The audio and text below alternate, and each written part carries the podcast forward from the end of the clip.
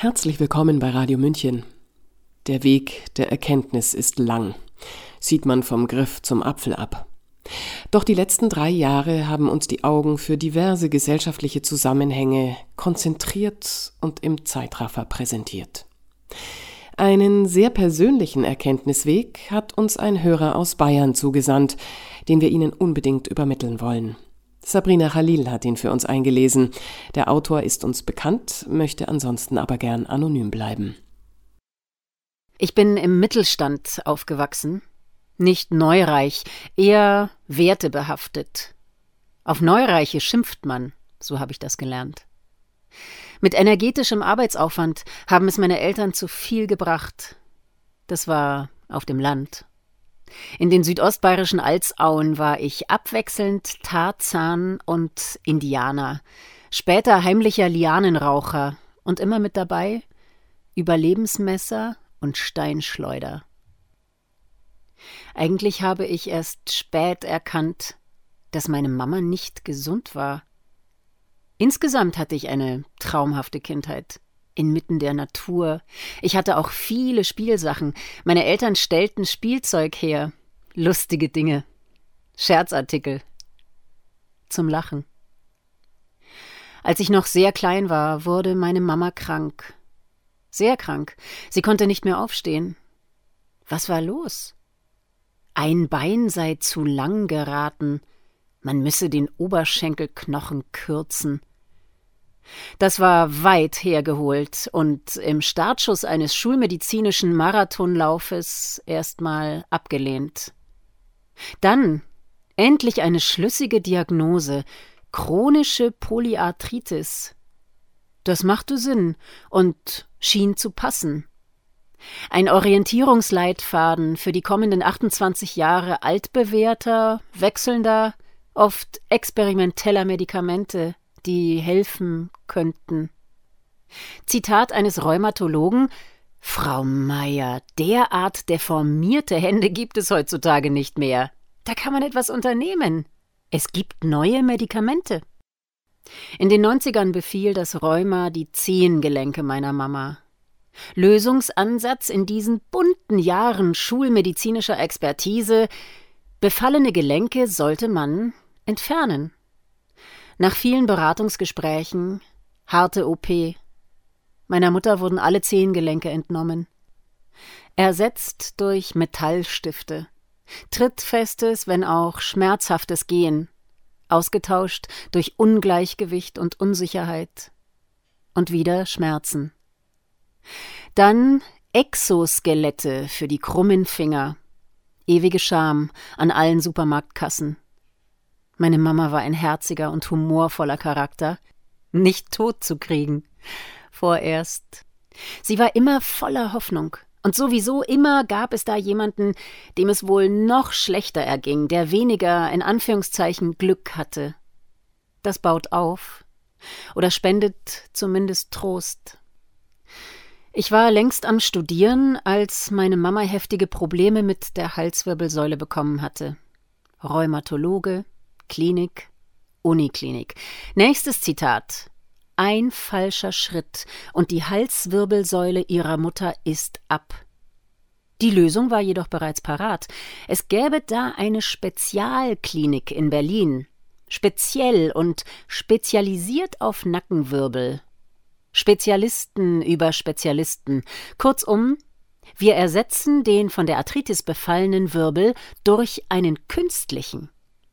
Drei Flüge nach Berlin waren das. Studium pausiert. Zum dritten Termin der große Eingriff. Angst. Sorge. Unsicherheit.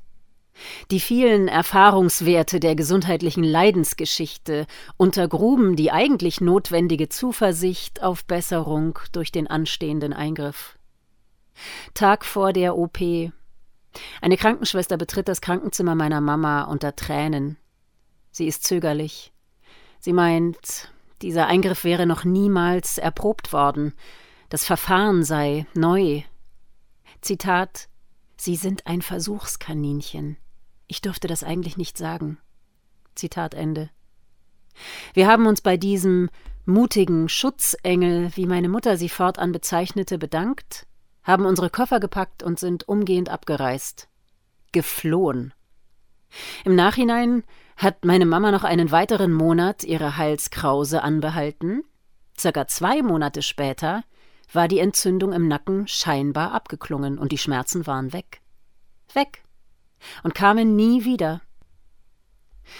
Etwas später eine neue und letzte Diagnose 16 Gehirnödeme und ein bisschen Lungenkrebs. Naja, die Mama war genüssliche, ja leidenschaftliche Raucherin. Sie konsumierte auch horrende Mengen experimenteller Medikamente. Und sie musste im Leben viele derbe Traumata wegstecken. Sie war eine Heldin, wenn auch eine negative. Und sie war Opfer. Opfer einer Erfahrungsmedizin. Ich habe meine Mama in den Tod begleitet. Es war schlimm. Dann war da noch die Schweinekrise, Schweinegrippe. Ich war medizinisch bzw. auf die Pharma in gewisser Weise sensibilisiert. Und ich studierte Kommunikationsdesign, Medien und Kampagnen. Diese angehende Pandemie war ein billig und durchschaubar aufbereitetes Spiel. Würde man heute besser machen? Zu diesem Zeitpunkt entwickelte ich auch ein Gespür dafür, was ich da eigentlich studierte. Ich studierte nämlich, wie man Produkte schmackhaft macht. Oder andersherum. Ich lernte, wie man Bedürfnisse erweckt für allerlei Dinge, die keiner braucht. Richtig angestellt und handwerklich gut injiziert können dies durchaus schwerwiegende Bedürfnisse sein. Verlangen, die zur Sucht werden können. Und Sucht führt in die Abhängigkeit. Und Abhängige sind Opfer. Und Opfer haben keine Wahl. Und nicht allzu selten werden Opfer zu Tätern. Und selbst die Mitläufer sind im weitesten Sinne Täter, von den Gestaltern unethischer Werbung ganz zu schweigen. Zu den Initiatoren will ich zu guter Letzt kommen. In dieser Zeit habe ich mich vom Design etwas abgewandt, habe mich, was ich davor immer wollte, der freien Kunst zugewandt. Wilde Zeit, wild und aufmüpfig, kritisch und laut, Ziel der künstlerischen Attacken der Turbokapitalismus. Alles Schlimme abgrasend und bombardierend. Bodyhacking könnte die Pharma bloßstellen, Circuitbending die manipulative Spielzeugindustrie, Glitch Art das Kommunikationsdesign ad absurdum führen, Lärm und Noise die Ohren betäuben. Dann passierte eine Weile nichts Weltbewegendes. Ich war auch damit beschäftigt, Erlebtes zu verdauen. Und dann kam das Jetzt. Das neue Normal. Aua. Eigentlich hatte ich das alles schon geahnt und die großen Übel der Welt zu verstehen geglaubt. Für aufgeklärt und ausgefuchst habe ich mich gehalten, hatte rebelliert. Aber ehrlich, immer aus der Perspektive eines verzogenen Früchtchens, dem es viel zu gut geht, wie so mancher das früher bezeichnet hätte.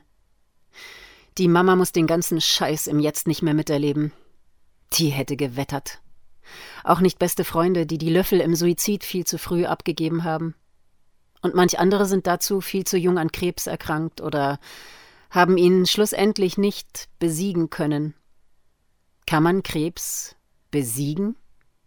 Muss man Krebs besiegen? Krebs war schon immer aber nicht erst seit 2020 ist die schlimmste Krabbe die verdorbene Information, die uns aus korrupten Kanälen überströmt und übertönt.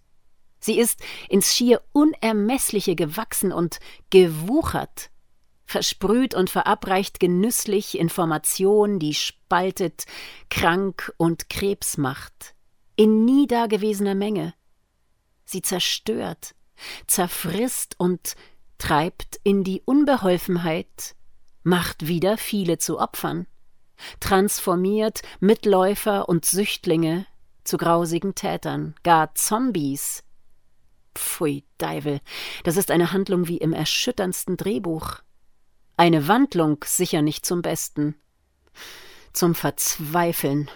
Au weh. Ich beschäftige mich seit Jahren mit Rauschen. Rauschen ist alles. Aus Rauschen wird alles. Wie begegnet man Rauschen? Man filtert es.